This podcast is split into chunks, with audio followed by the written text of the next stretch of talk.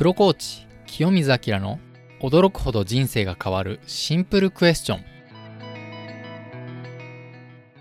この番組は日常の忙しさに埋もれている私たち自身を掘り起こし本当の自分と対話するためのシンプルな質問を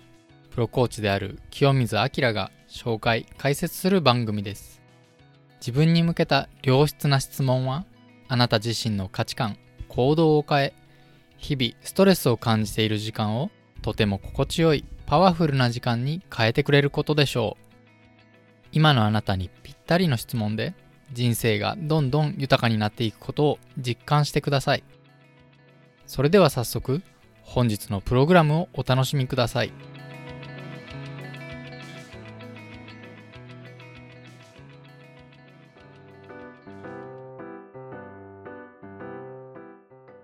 こんにちは、プロコーチの清水明です。個人向けコーチングをする傍ら、上場企業の経営企画とのダブルワークをしながら、毎週皆様の人生を変える力を秘めた質問を紹介しております。今回は、頭が疲労しているなと感じる方への質問です。日頃、頭脳労働をしている方には、え共感者が多いと思いますが、夜仕事を終えて家に帰ると、頭が重くなって深い思考がしづらい状況になっていることがあります。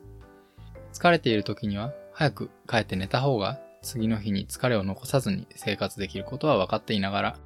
そんな時に限ってテレビやネットサーフィンに遅くまで時間を奪われてしまったり、消化に体力を要するスイーツに手を伸ばしてしまったりと、あまり人生にいい影響を与えるとは思えない選択をしてしまいがちです。これは脳が疲労している時によく発生することで、ダイエット中に甘いものを我慢するための自制心や、目標に向かって努力をするための向上心よりもカロリーを摂取したいという本能や、テレビを見てストレスを発散したいという安易な欲求が優位になってしまいます。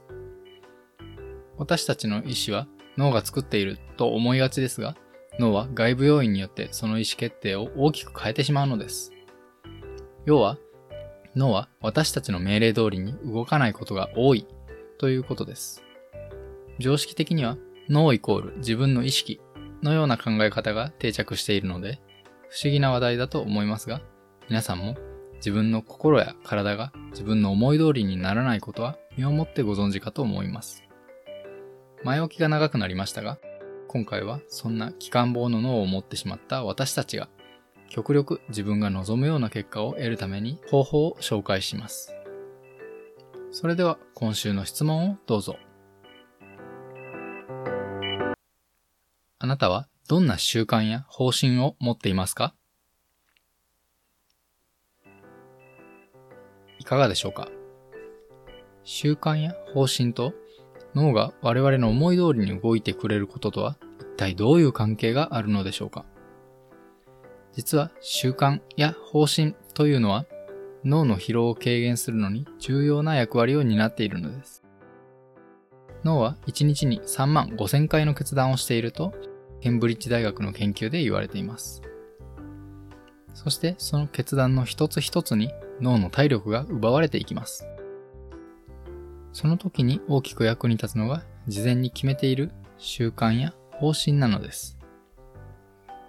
例を挙げます。例えば、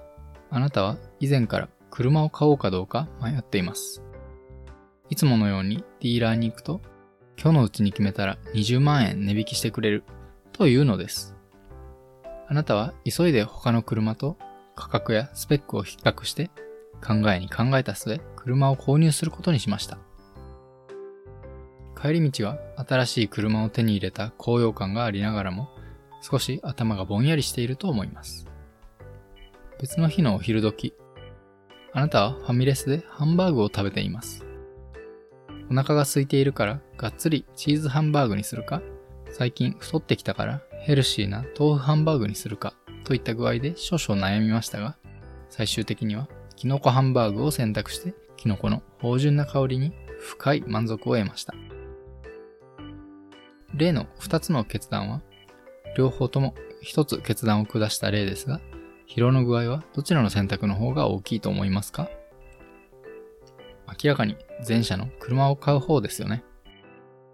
これは回数だけでなく決断の大きさが労力の大きさに比例していることを示しています。例えるなら、習慣というのは、まるであなたがハンバーグを決めるかのように、車を買う決断ができるようになるということです。もしあなたが毎日車を買う仕事をしていたら、先ほど一大決心で車を買った時のように疲労を感じるでしょうか？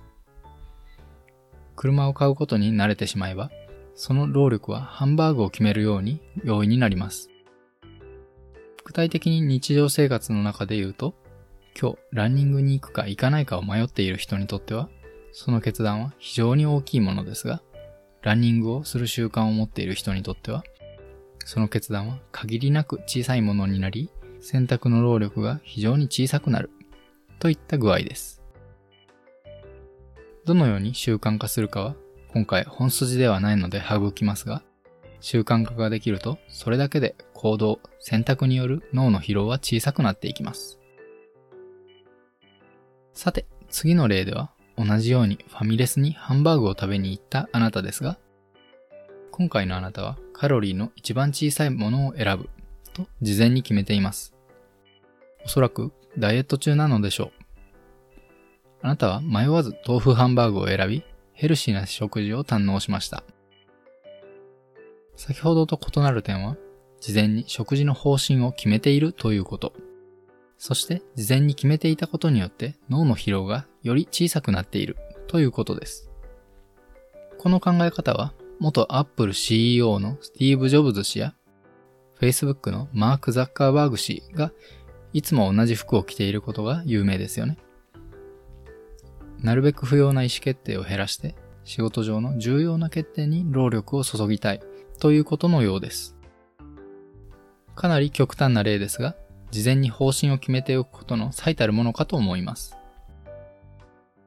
習慣や指針を生活に多く取り入れている方は、それだけで無駄な労力をかけずに重要な選択に対して質の高い意思決定ができるということ。それはつまり、質の高い人生が歩めるということに他なりません。あなたはどのような習慣や方針を持っていますか？もしなければ、どのような習慣や方針が欲しいと思っていますか？ぜひ一度棚卸ししてみてください。最後に一つ、最も重要なことをお話しします。個人が持つ方針の中で最も重要なものは、人生のミッション。いわば人生の軸というべきものです。人生のミッションが決まっている人は、あらゆる意思決定が人生のミッションに基づき決められ、とても軽やかに素晴らしい決断ができるようになります。私のコーチングでも人生のミッションや人生の軸を探し出すようなセッションも実施していますし、今後、ポッドキャストでも方法をシェアしていきますので、ぜひ今後も楽しみに聞いていただければ幸いです。今週の質問は、あなたはどんな習慣や方針を持っていますか？来週もお楽しみに。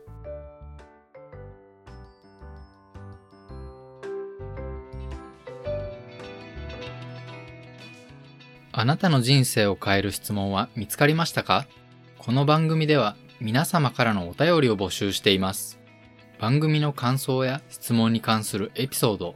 例えば自分の人生を変えてくれた恩師からの質問や子供にされてドキッとした素朴な質問、今抱えているお悩みの相談など何でも結構です。投稿の方法は概要欄のメールアドレス、または公式 LINE から直接質問をお寄せいただければと思います。質問の解説やお悩み相談の回答について番組の節目に紹介させていただこうと思っています。なお、ご意見をいただいた方の中から抽選で毎月1名様に清水明が普段有料で行っているコーチング3ヶ月分を無料でプレゼントいたします。ぜひご応募ください。番組の流れに沿った意見が採用されやすいので、ぜひチャンネル登録をして毎週聞いていただければ嬉しいです。